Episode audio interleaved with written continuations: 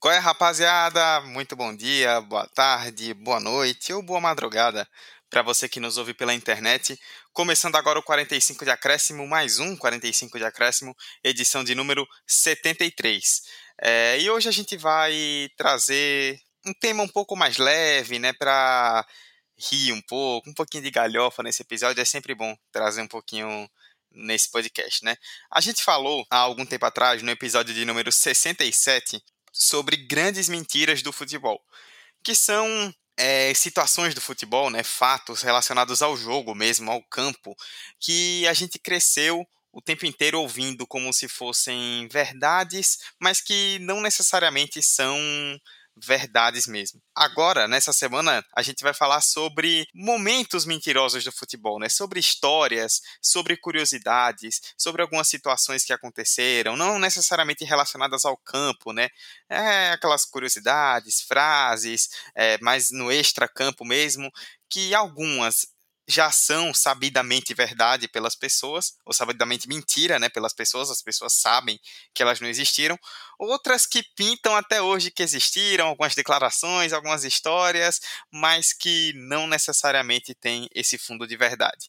As histórias, muitas delas são falsas, mas o episódio é verdadeiro. E eu, Eduardo Costa, estou aqui com meus verdadeiros companheiros de podcast, o nosso editor, Hector Souza, que desceu aqui hoje como comentarista mais uma vez, e Vitor Santos. Apresentem-se, meninos. E aí, galera, estamos aqui hoje para falar que fake news não é uma invenção dessa galera que está sendo investigada pelo STF. E só de falar aqui nesse podcast, minha naftalina sobe. É, e aí, galera, como é que vocês estão? Tudo na paz? Espero que sim. É, vamos falar um pouquinho de fake news. Essas a gente pode dar um pouco de risada, diferente das que tá rolando aí nos últimos dias. E pensando aqui, acho que nós três daria uma boa dupla sertaneja, hein? Bom, vamos lá então. Agora é hora de coisa séria, é hora de começar o debate para valer, porque 45 é 45 e vice-versa. Pra perna esquerda, Neymar levantou! Sérgio Roberto! Minha Nossa Senhora! O impossível aconteceu, meu Deus do céu! Gol! Hernani cruzou para Paulinho, entrou na área, vai fazendo o domínio da bola, fez, botou no terreno, parou, prendeu, driblou o back, rolou para trás, o Hernani, por Enis, emendou, guardou, é campeão! Pirlo, Pirlo, ancora Pirlo, di tetto, tiro, gol! O James Milner na linha de fundo, cruzou na segunda trave, olha o gol do Lovren, gol! Que é sua, Tafarel, partiu, bateu, acabou,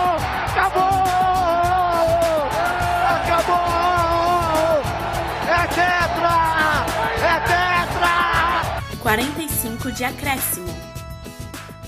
Começando com essa questão das histórias, essa é maravilhosa, eu já vou jogar para Hector logo, porque há um tempo atrás nós gravamos um episódio do Highcast sobre momentos bizarros do futebol e essa história foi bastante citada.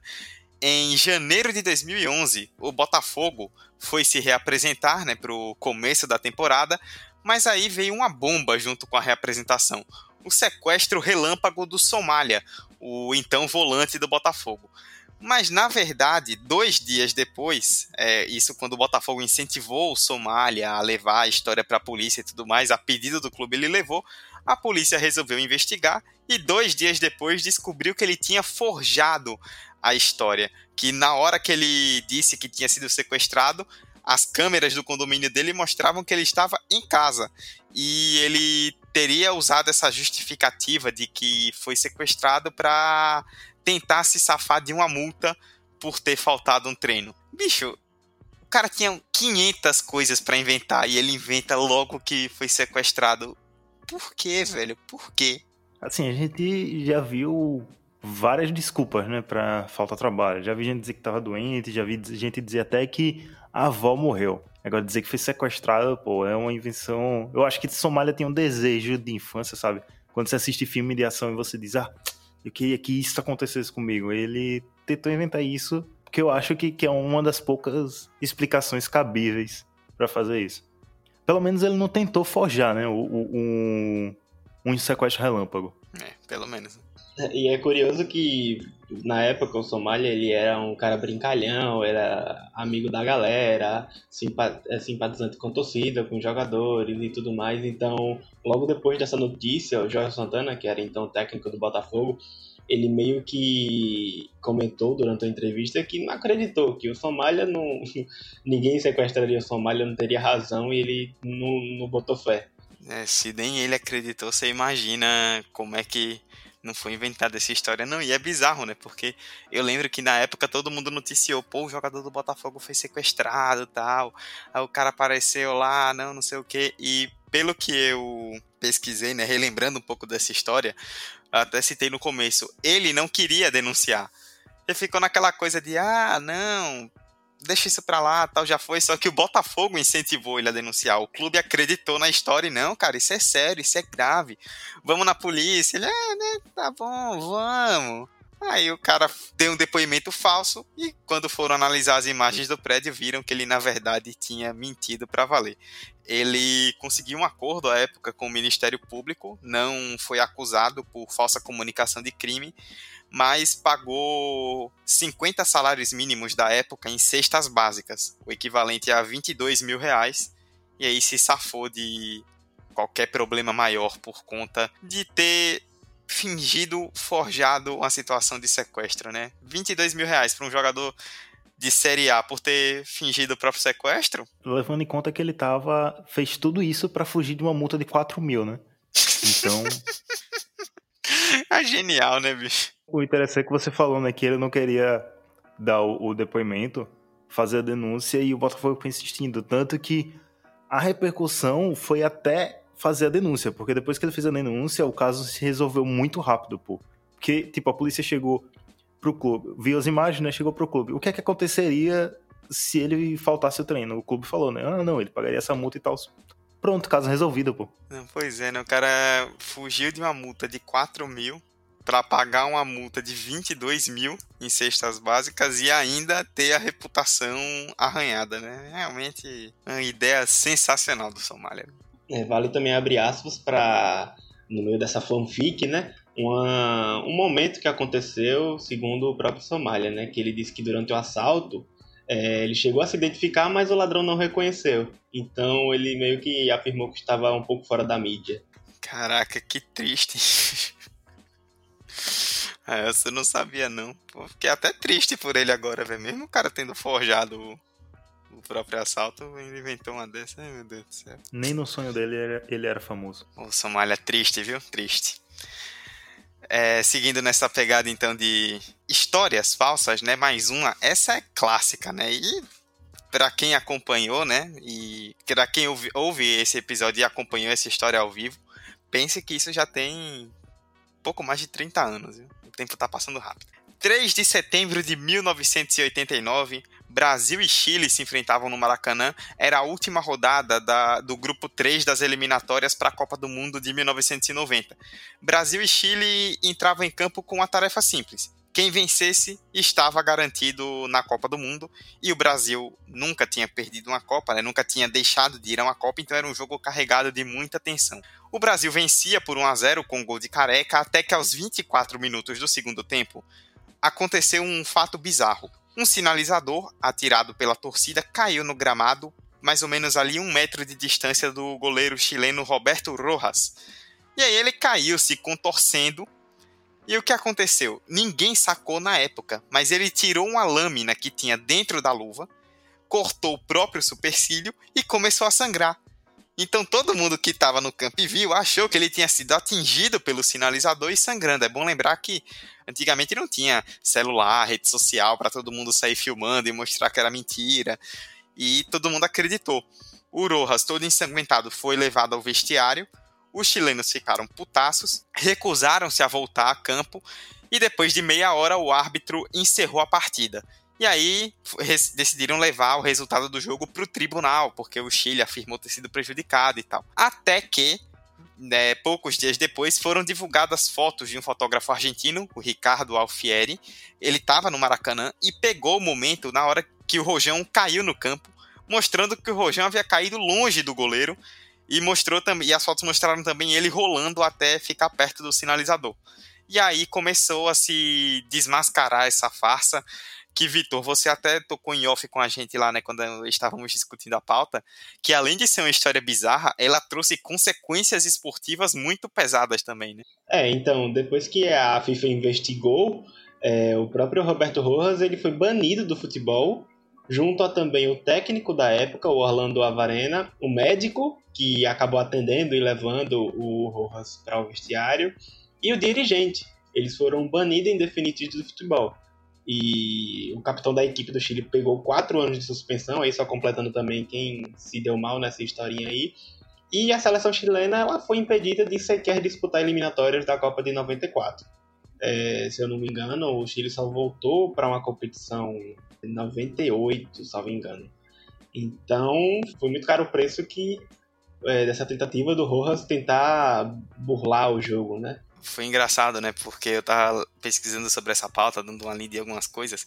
E além dessa questão das fotos, né? Quando essas fotos saíram do fotógrafo argentino, o Jornal Nacional meteu uma matéria de nove minutos desmascarando a farsa do Rojas. Então você imagina como os brasileiros não estavam putos na época, porque estavam vendo uma chance até de ficar de fora da Copa do Mundo por causa de uma farsa que eles não tinham nada a ver.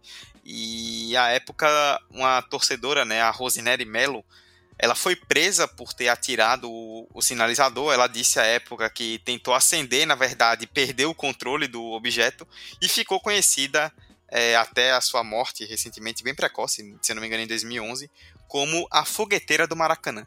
E essa reportagem do Jornal Nacional terminou com uma fala muito, por assim dizer, icônica, né, do âncora da época, não lembro o nome dele agora, que ele falou, né? E assim o goleiro do Chile aprende que o fogo queima e não corta. Se ele quisesse fingir uma queimadura, deveria ter usado graxa. É, é, brincadeira. E também até as próprias declarações dele na época dá uma, uma, uma sensação de que ele estava num mundo paralelo, como se não houvesse ninguém ali observando o que está acontecendo. É uma entrevista depois, ele falou que no momento ele só viu uma luz azul, sentiu o impacto e mais nada. E só depois que foi despertar, só no vestiário.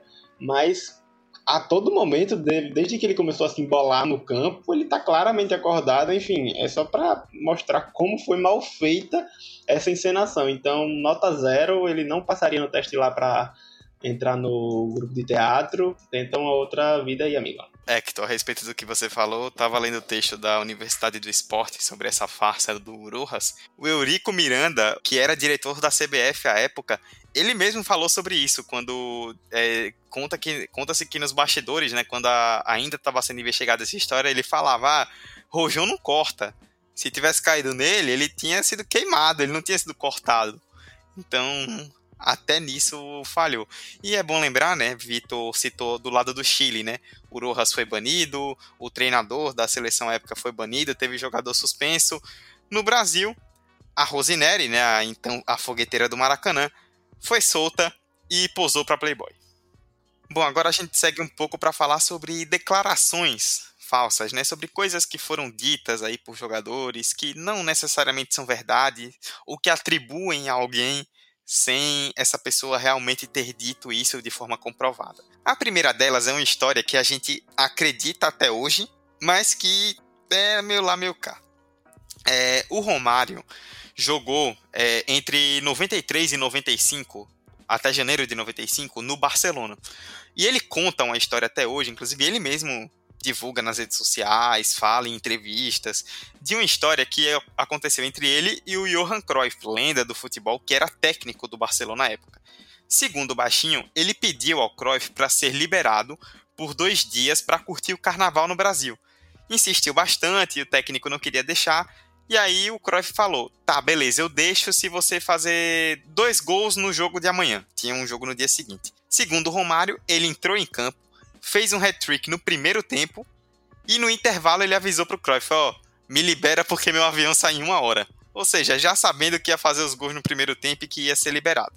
Até hoje todos eles vendem isso como uma grande verdade.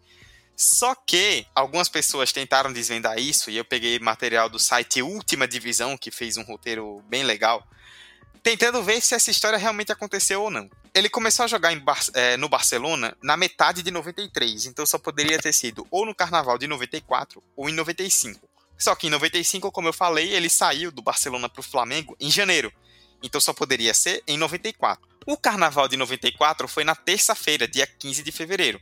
Então o feriado começou no dia 12, né, o prolongadão, e foi até a quarta de cinzas, dia 16. No dia 6 de fevereiro, o Barcelona perdeu por 3 a 2 para o Atlético Bilbao, sem gol de Romário.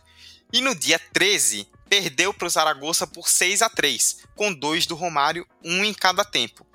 O site ainda faz um levantamento de todos os jogos né, naquela temporada em que ele fez dois ou três gols. E em todos ele esteve em campo nas partidas seguintes, que foram poucos dias depois.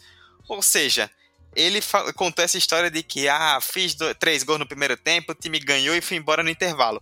Mas no registro histórico não existe uma partida, no período de carnaval que ele esteve no Barcelona, em que ele tenha feito três gols no primeiro tempo e que o time ganhou. Ou seja, tem alguém mentindo nessa história aí. Dudu, você já ouviu falar em carnaval fora de época? Eu acho que foi isso que aconteceu com o Romário. Bem possível. Meteu três gols, eu não quero saber. É São João, é Natal, para mim é carnaval. Já era, já vou. E aí ele fica contando essa história, pô. Foi o que aconteceu. O que esperar de um cara que bateu num torcedor porque o torcedor jogou uma galinha nele, né?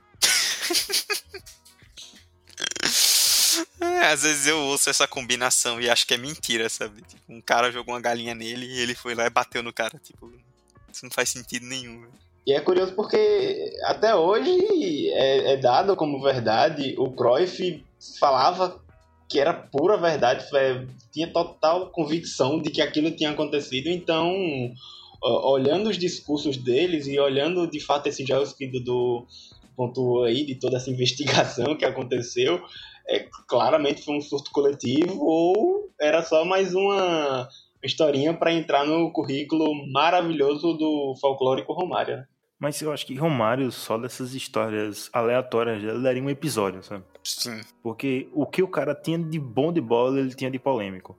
É, o... não só o Romário, né? Mas acho que essa geração de grandes jogadores dos anos 90, principalmente no Brasil, é uma geração de grandes craques e que são muitos contadores de histórias, né? Até hoje você vê, sei lá, os caras tipo Vampeta indo até hoje em programa de, de esporte na TV para passar uma hora da, da tarde inteira contando história. Então o Romário tem muito dessas também, né? Ele e até pela própria característica de personalidade dele, eu não duvido que isso tenha sido inventado. O próprio Cruyff, como o Vitor falou, deu entrevistas já dizendo que dava, né, quando era vivo, que essa história era verdadeira, mas teve uma que eu peguei até no próprio texto da última divisão, que ele deu ao L'Equipe, um jornal francês, onde ele é, disse: Uma vez ele veio me perguntar se poderia faltar a dois dias de treinos para voltar ao Brasil.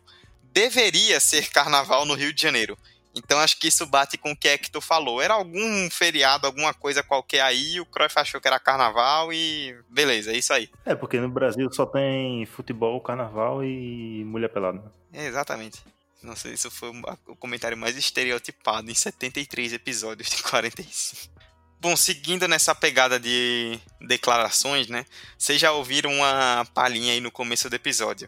É, o Jardel, um atacante Jardel que fez muita história nos anos 90, no Grêmio principalmente, no Porto, lá em Portugal, ele é muito ídolo também. Ele tem algumas frases atribuídas a ele que são muito curiosas. E aí eu destaquei quatro delas, né, que dizem que foram do Jardel. Quando o jogo está a mil, a naftalina sobe quando era para ter sido adrenalina e não naftalina. Ele, na época do Grêmio, teria dito: Eu, Paulo Nunes e Dinho vamos fazer uma dupla sertaneja. É uma lógica matemática genial, uma dupla de três. Ele também teria dito: clássico é clássico e vice-versa. E outra frase atribuída ao Jardel quando ele foi jogar no Japão é: aspas. O interessante é que aqui no Japão só tem carro importado.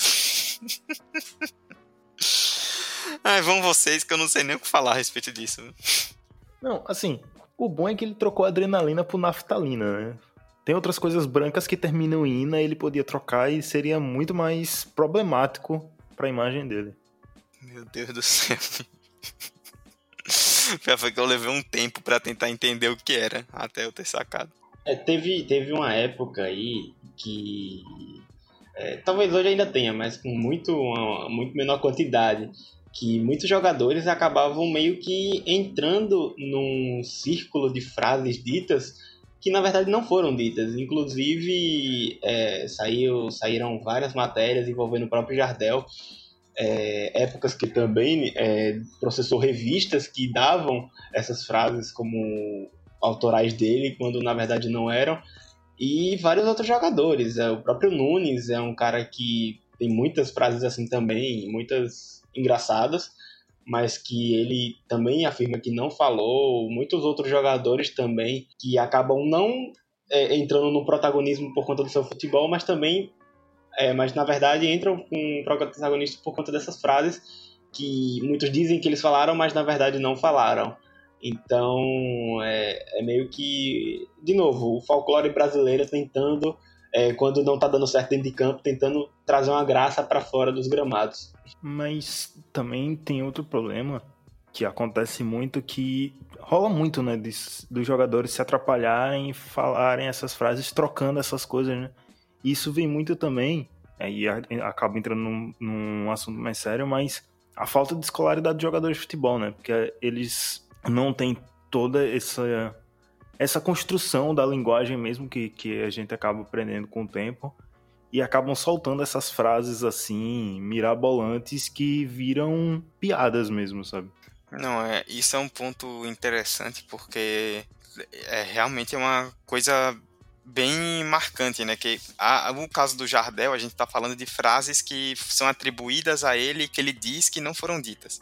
Mas é muito verdade, né? Tem algumas frases, às vezes, de jogadores que eles cometem aquela coisa tipo chegar, sei lá, no futebol dos Estados Unidos ou no México ou na Ásia e dizer que tá jogando no futebol europeu. E a gente ri, acha engraçado porque são bizarras, mas no fundo isso revela também um ponto a respeito de falta de escolaridade, né? De que muitos jogadores, a gente até já fez um episódio, né, falando de ascensão social no futebol, que saem do nada, não tem escolaridade nenhuma e vão se sustentar pela bola no pé, pelo campo. Então, às vezes, eles falam as coisas não porque muita gente fala, ah, porque são burros, não sei o que, não. Falam porque realmente não, não estudaram, não tem conhecimento disso. Mas só terminando sobre o Jardel, ele disse que processou a revista, né? Nessa matéria para o Globo Esporte em 2012, ele falou que processou a revista que atribuiu isso a ele. Mas ele mesmo disse depois: mas é claro que após uma partida, ali no calor, em meio ao assédio dos repórteres, tem gente que se confunde. Às vezes o atleta fala o que não deve. Ou seja, ele disse que não foi ele, mas no final ele disse: É, pode ter sido eu e se foi, acontece. Ou seja, ele disse, mas não disse, que disse que não falou. É isso aí. É, disse não disse, complicado, mas uma coisa certa. É, vale lembrar que hoje é aquele dia que Winston Churchill falou aquela grande frase de que com grandes poderes vem grandes responsabilidades e só para encerrar mesmo essa, esse tema de agora. A próxima frase pode ter sido Winston Churchill que disse também, mas na verdade é atribuída ao Garrincha, que após a Copa de 58, né, que o Brasil conquistou a primeira Copa do Mundo em 58 na Suécia, nas comemorações fala-se que o Garrincha teria dito: "Campeonatinho Michuruco, não tem nem segundo turno. Também não se sabe se caso ele tenha dito isso, se foi uma burrada ou se foi debochando, né? Tipo, é, que campeonato bosta. Mas é isso aí, ele tá certo. O campeonato carioca é maior que a Copa do Mundo. Eu acho que dessas histórias que a gente falou aqui, essa é a mais difícil de pegar a veracidade da coisa, sabe? Saber se é real ou não. Até pelo, pelo tempo que tem, né? A frase de 58, a suposta frase dita é de 58. Era o tempo onde as informações se perdiam muito mais fácil que hoje em dia, porque não tem, vamos dizer, registro da fonte original, né? Não tem um vídeo dele falando isso. Então fica muito difícil de você dizer, foi isso, não foi isso. É, é importante demais esse ponto que é que tu tocou, inclusive até para pesquisar mesmo sobre essa suposta frase, há muito pouco conteúdo e há muita pouca ou nenhum documento que comprove isso, obviamente. Mas para você, ouvinte, que tem pouco, é, poucos anos de conhecimento futebolístico, vale lembrar também que naquela época o campeonato estadual era disputado da mesma forma que, ou até mais do que uma própria Libertadores, né? Então, na minha opinião, é, eu acho que essa frase foi, talvez seja dessas todas que a gente já elencou aqui, a que mais tem um pouquinho de lógica por conta dessa, por conta do poder de um campeonato. Sim, jovem torcedor. É, campeonato Carioca já foi campeonato de verdade. É, é, tem isso também, né? É de uma época. Ele é de uma época onde campeonatos estaduais valiam muito mais do que valem hoje em dia. É verdade, né? E não se tinha na época tanta vivência internacional, né? Como é. Como hoje as, os, os times, os jogadores são muito acostumados, né, a fazerem jogos internacionais, antigamente não tinha tanto isso. Então, para muita gente que estava naquela Copa, foi a primeira experiência, sei lá, jogando na Europa contra jogadores europeus. Então, rola um pouco dessa debochada também, né, de cultura. É, agora a gente parte para última, o último tópico, digamos assim, que é a respeito de jogadores falsos. E a gente tem três histórias que são geniais. A primeira delas é de 2013. É, em uma bela noite, em fevereiro de 2013, começou a surgir um boato sobre um suposto jogador chamado Henrico Cabrito. Isso mesmo. Um rapaz na internet, é, eram amigos trocando mensagens na internet, e um deles, chamado Henrico Lazzaroni, é, colocou o próprio nome de Henrico nesse jogador inventado. Outros internautas começaram a interagir, colocaram o nome do jogador fictício de Henrico Cabrito, e nisso apareceram alguns torcedores também do Grêmio, né, que começaram a, a entrar na brincadeira. Até que começou a se criar um, um boato, ó, oh, Henrico Cabrito podia vir pro Grêmio e tal, não sei o quê. E o jornalista Farid Germano Filho, da Rádio Grenal, usou o Twitter para dizer o seguinte, aspas, Henrico Cabrito, lateral esquerdo argentino, está sendo contratado pelo Grêmio. A partir daí virou um fuzuê. Todo mundo começou com essa coisa, tipo, ô, oh, Henrico Cabrito, quem é esse cara, não sei o quê. O próprio Farid é, escreveu depois no Twitter, Atenção, fui hackeado. Atenção, estão publicando informações sem nenhuma autorização minha. Que é aquela desculpa que você dá quando escreve merda na internet, né? Que foi hackeado. Só que aí, horas depois disso, o Paulo Brito, que era o narrador da RBS TV, afiliada da TV Globo lá na região sul, disse em um jornal da programação. Aspas para ele. O Grêmio estaria contratando o lateral esquerdo uruguaio. Sabem como é o nome? Cabrito. Já vi que vai sobrar para mim ali adiante mas é o lateral uruguaio que o Grêmio está tentando para reforçar seu grupo nas próximas horas. Aí, amigo, parou na Globo, pronto. Todo mundo começou a repercutir, até que avisaram pra galera, tipo, ó, oh, gente, isso aí é mentira, viu? Não existe nenhum Henrico Cabrito. E até a, a imprensa especializada esportiva caiu na fake news de que Henrique, Henrico Cabrito seria jogador do Grêmio. Tem um outro caso que a gente vai citar aqui mais para frente que mostra que a imprensa não tem muita credibilidade quando se fala de jogada falsa, né?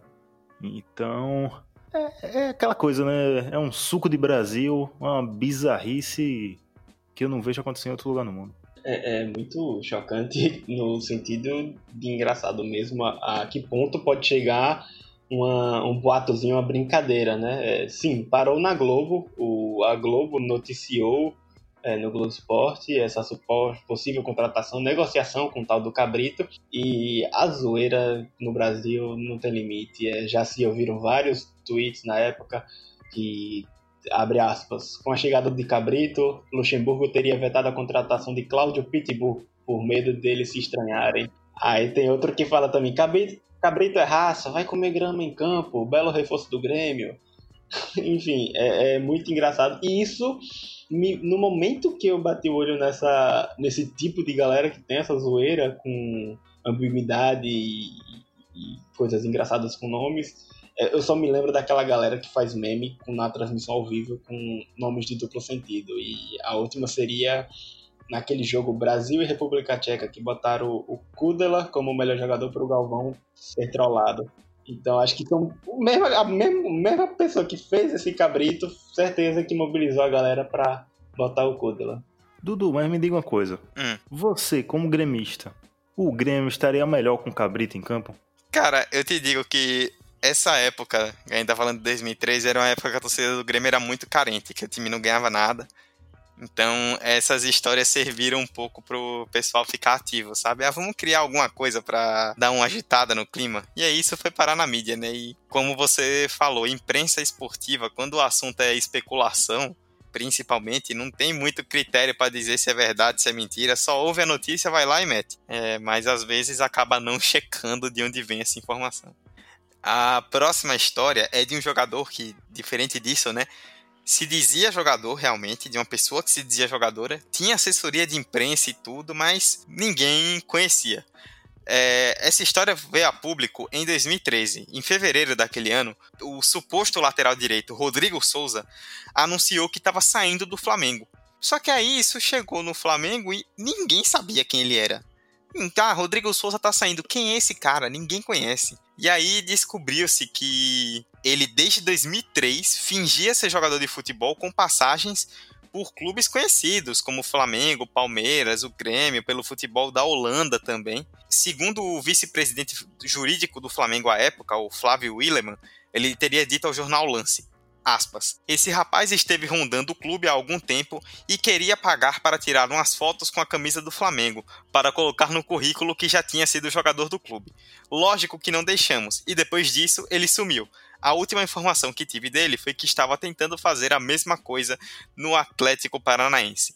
E via assessoria de imprensa, o Rodrigo Souza teria dito à época que, aspas, tinha sido uma experiência enriquecedora a passagem pelo Flamengo. Foi realmente uma experiência muito enriquecedora para o Rodrigo ter tirado foto do lado de fora do CT, né?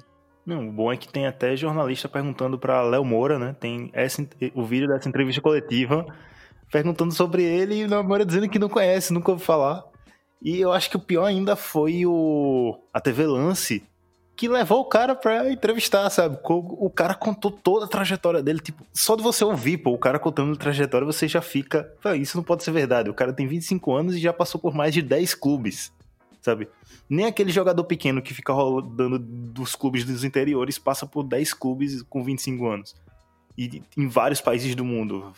Era uma história muito bizarra. Viu? E muito bem arquitetada, né? Porque nessa entrevista pro portal, é, ele mostrou e há fotos dos documentos que comprovam que ele é atleta profissional, né? Claro que tudo falsificado, obviamente, mas tudo muito bem arquitetado, por incrível que pareça. Hum, o cara ter assessoria de imprensa, pô, e soltar nota por assessoria de imprensa, o cara era realmente um, um plano, né? E até o próprio Willeman, né, o diretor, o vice-presidente jurídico do Flamengo, disse na mesma entrevista que ele não tinha como impedir, né? Aí perguntaram a ele, pô, se todo torcedor que chegar na frente do CT tirar uma foto com a camisa e dizer que tá vindo jogar no clube eu for impedir, eu vou passar o dia inteiro na porta do CT tirando gente de lá. Então, é, né? Fazer o quê? Fato curioso também é que esse cara, ele parecia bastante com o jogador David, né? Que inclusive jogou no Flamengo e pegava vídeos de David dizendo: Não, sou eu. Bota aí no DVD que sou eu, é meu currículo. Cara, assim, se alguém viu os vídeos do David achando que era o Rodrigo, aí eu posso dizer, é burro mesmo. Que não tem como, bicho, não dá. Não, mas diga aí, é, vai dizer que um Palmeiras, um Grêmio não teria interesse num cara que se diz ter sido campeão sul-americano e do mundo sub-17 pela seleção brasileira em 2003. Oxe, é um currículo em tanto, amigão. E ainda disse que foi campeão da Copa do Brasil com o Vasco. E é impressionante como as pessoas caem nisso, né? Ninguém foi checar o cara, pô, não tem Copa do Brasil com o Vasco, não tem Rodrigo Souza no elenco, os caras caem mesmo. Pra gente fechar a última história de jogador falso, e essa é clássica, né? Porque virou até filme. É, diz respeito ao Carlos Kaiser, que na verdade é Carlos Henrique Raposo, ele é de Porto Alegre, né, mas conhecido como Carlos Kaiser. Ele conta em entrevistas que começou a jogar futebol por influência familiar. E aos 10 anos ele treinava na base do Botafogo e era pressionado a continuar jogando, porque a ajuda de custo que ele recebia era importante na renda da família. Ele não queria jogar. Só que aí foi obrigado, foi fingindo que jogava, foi fingindo que era profissional, e nesse meio tempo ele fingiu passagens por 26 anos entre vários clubes de futebol. Nesse meio tempo, o Kaiser teria passado por Botafogo, Flamengo, Puebla do México, Ajaccio da França, Fluminense, Vasco da Gama, Bangu, América do Rio de Janeiro. E em todos esses clubes ele fez 13 partidas, 12 no América e uma no Bangu, com um gol. É... Ô Hector, eu sei que você pesquisou a respeito do Carlos Kaiser. Você pode dizer pra gente o que era que ele fazia para que as pessoas acreditassem que ele era jogador? Dudu, ele tinha uma simples tática muito interessante para assinar contratos. Ele se dizia um grande atacante, compilava seus 13 jogos em um DVD, que na época era fita cassete, mandava lá para os empresários e fazia uma grande propaganda, assinava o contrato. Primeiro treino coletivo lá, fingia uma contusão, pronto. 20 dias de atestado médico, na época não tinha todos os equipamentos que tem hoje, fazer ressonância, para fazer isso, aquilo Era só o cara dizer, ah, não, tô sentindo aqui a posterior da coxa, os médicos tinham que passar lá o atestado não jogava. E assim, enrolando, renovando o contrato e ganhando dinheiro. Isso nos clubes que ele realmente assinou contrato, né? Porque tem histórias, por exemplo, no Fluminense que ele nunca assinou contrato e ele comprava as camisas do Fluminense e ficava lá, né? Um pouco parecido com esse cara que a gente falou do Flamengo. Ele ficava distribuindo camisas dizendo, ó, oh, sou jogador do Fluminense, pá. E assim ia criando essa fama de jogador. Então, assim, é, é tão no esquema muito elaborado, um cara muito perspicaz quando se fala em mentira. E a gente pode ver nessa história a importância dos famosos amiguinhos, né? Porque esse aí, o Forrest Gump brasileiro, como ele também é conhecido. Como é, rapaz? O Forrest Gump brasileiro, pô, ele é conhecido assim, sério mesmo. Ah, continua, porque eu não sei nem o que comentar, sinceramente. Enfim, isso mostra também como o papel da amizade é, né? Porque o Forrest Gump brasileiro, ele é, fazia amizade por onde passava, inclusive tem várias fotos dele com o Renato Gaúcho, é, a época jogador do Grêmio, e com o Gaúcho, a época jogador do Flamengo e em outros momentos também. É, inclusive, quando ele passou pela Europa, é, é, há, é, há histórias de que ele jogou pelo Ajaccio da França, mas quando ele jogou na Europa, ele ia para bares e boates e muitas vezes ele era confundido pelo próprio Renato Gaúcho e levado a sério como ser o tal jogador. Então é, é o famoso famosinho com as historinhas de fanfics. E vocês lembram que na década de 80, eu não lembro o ano exatamente, o Independente ganhou um título da Libertadores, né? Sim. Pois bem, nesse elenco tinha um Carlos Eduardo, que não era Carlos Eduardo Kaiser. Só que assim, eles tinham o mesmo estilo que muito jogador tinha naquela época, né? O cabelão, os dois brancos, pá. Então ele chegou e disse: Não, sou eu ali, pode olhar o nome, Carlos Eduardo. E assim ele colocou no currículo que era campeão da América. E aí eu vou repetir o que eu falei sobre o Rodrigo Souza, né? Os caras caíram nessa, velho. Tipo, véio, não tem como, né? Eu até citei, né, no começo que virou filme. É, em 2018 fizeram um, um filme chamado, com título em inglês, né, mas na tradução, Kaiser, o maior jogador a nunca ter jogado futebol. E aí traz depoimentos de nomes como o próprio Renato Gaúcho, que o Vitor citou, e o Ricardo Rocha, falando que era mentira mesmo, que assim, o cara nunca jogou de verdade, que não existe passagem do Carlos Kaiser por tanto lugar. E aí, em 2011, o Esporte Espetacular, né, da TV Globo, fez uma matéria revelando a história, o Kaiser assumiu as fanfarronices, né? E desde então ele é chamado em programas de entrevista, assim, de TV, principalmente em relação, na relação esportiva, para falar sobre. E aí tem uma última frase dele para a gente fechar, né? Eu não tinha noção de profissionalismo. Era divertido. Eu estava em meio aos meus amigos, recebia salário. As pessoas não entendem meu desamor pelo futebol, mas minha mãe vendeu meu passe ao empresário e eu tinha que seguir o que ele mandava. Então, do dia para a noite eu estava em outro time e assim foi durante um bom tempo. Eu não era ruim de bola, mas simplesmente não queria. Então, assim, ele não queria trabalhar, fingia que trabalhava e ganhava salário bom fingindo que não trabalhava por 26 anos. Ele não fez nada muito diferente do que a gente gostaria de fazer, sinceramente. Né? Ele só queria saber o lado Renato Gaúcho de ser um jogador de futebol. Essa história foi para encerrar de vez, né, com chave de ouro esse episódio, como o Hector citava pra gente em off. É, é, só uma história não se passou no Brasil, que foi na Espanha, a do Romário, que é um brasileiro. Ou seja, o Brasil está envolvido em todas essas histórias. É isso aí, amigo. O Brasil é um. Como diria Winston Churchill, o Brasil não é para amadores. Vamos encerrar esse episódio.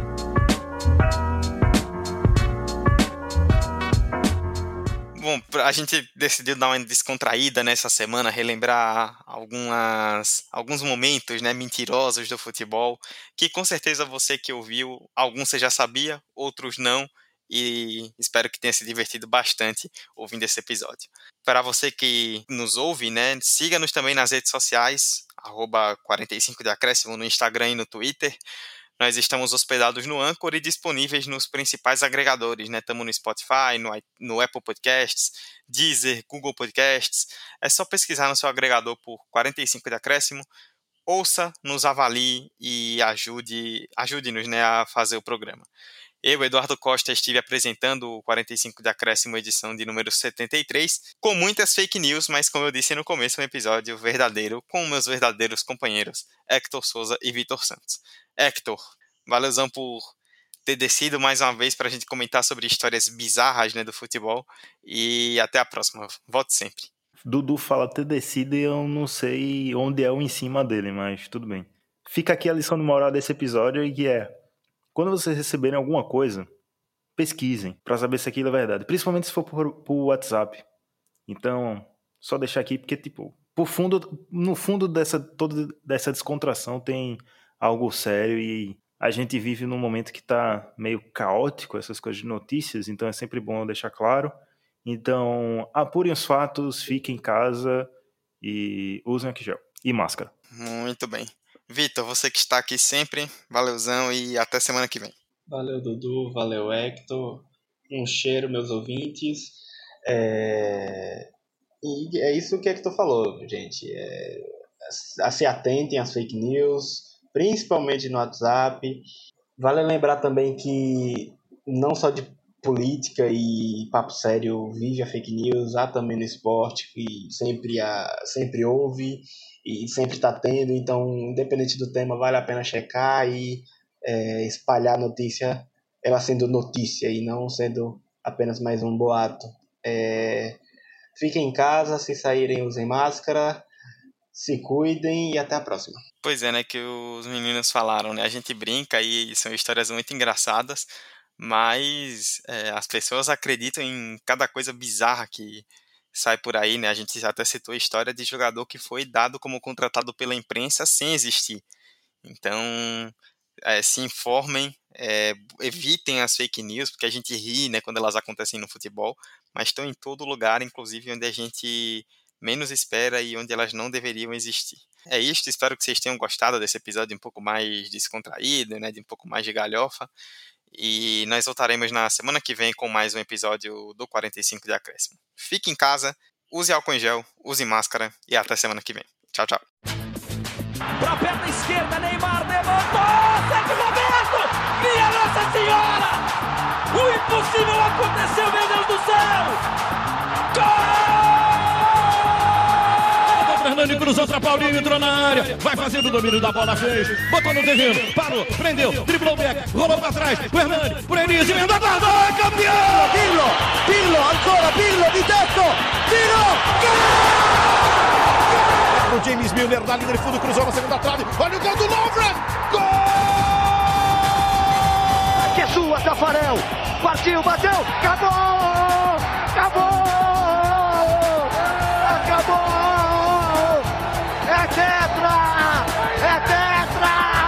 45 de acréscimo. Eu vou falar o quê? Não tem. Não tem o que falar, né? Realmente, os anos 80 e 90 foram uns antros de. Esse podcast foi editado por Hector Souza.